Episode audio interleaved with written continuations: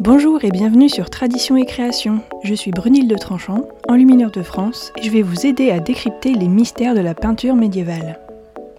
Dans ce quatrième épisode, je vais vous parler des outils de base de l'enluminure. Maintenant que vous en savez plus sur ce qu'est l'enluminure, vous vous demandez peut-être quels sont les outils de base qu'un enlumineur utilise pour réaliser ses œuvres. Je me souviens encore de la liste de matériel à acheter avant la rentrée à l'école d'enluminure. Elle était longue comme le bras. Et si certains outils étaient assez communs, il y en avait d'autres que je ne connaissais absolument pas ou qui étaient assez surprenants. Évidemment, je ne vais pas vous redonner cette liste en entier. Je vais me contenter, pour commencer, des outils de base. Commençons donc avec le support. Le support, c'est la base de la base, c'est sur quoi l'enlumineur peint.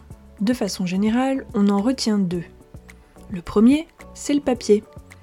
Que ce soit pour des essais, pour des enlumineurs débutants ou même confirmés voulant réaliser une œuvre propre, le papier est aujourd'hui d'utilisation très courante.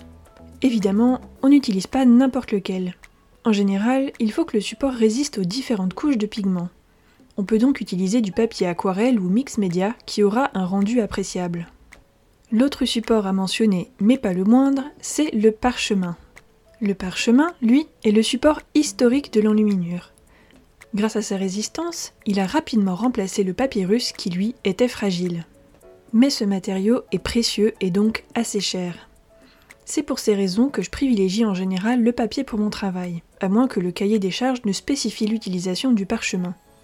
Volonté du client ou celle de respecter l'aspect historique de ma production. Un autre support que j'ai découvert assez récemment, c'est le parchemin végétal ou papier pergamon. C'est du papier, mais sa texture et son aspect se rapprochent assez de celui du parchemin.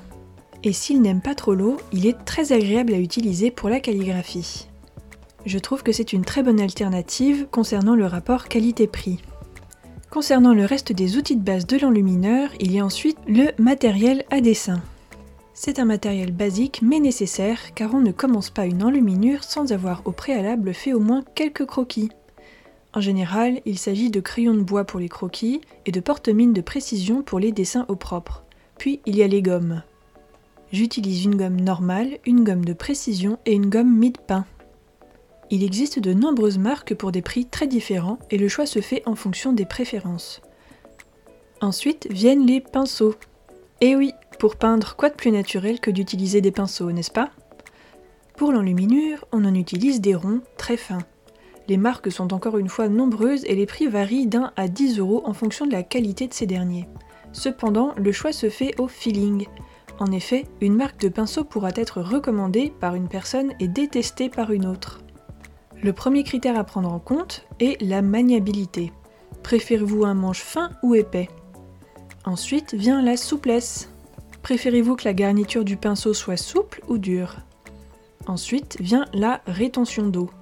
Préférez-vous un pinceau qui retient beaucoup l'eau ou peu? Dernier outil mais pas des moindres si on veut pouvoir peindre, les pigments. Ils sont à la base de l'enluminure, au même titre que le support. Sans pigments, pas de peinture. La variété de leurs couleurs est aujourd'hui infinie, mais elle a évolué et s'est enrichie au fil des âges. Leur préparation également. Historiquement, leur utilisation est très codifiée, autant à cause des règles établies que pour des raisons pratiques. Par exemple, au début du Moyen Âge, on ne trouvait pas certaines couleurs comme le lapis lazuli car on ne maîtrisait pas leur préparation ou parce qu'il était trop compliqué de s'en procurer.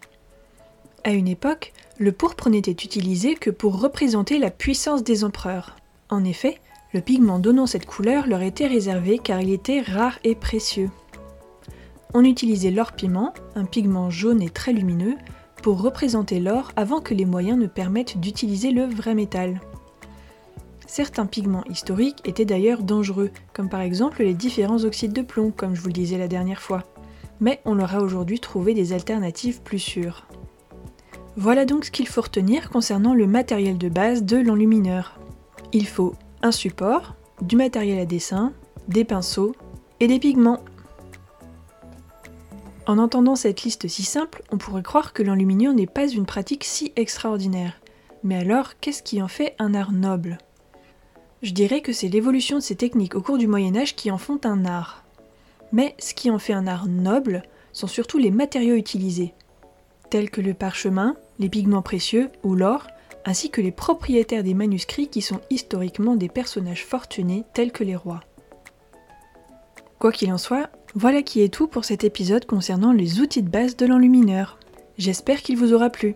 Si c'est le cas, n'hésitez pas à le liker et à le partager autour de vous, ainsi qu'à vous abonner pour ne pas louper les prochaines sorties. Et pour finir, dites-moi donc en commentaire ce que vous pensez de cette liste d'outils de base. Et si vous pratiquez l'enluminure, quel matériel vous possédez? Sur ce, je vous dis à très bientôt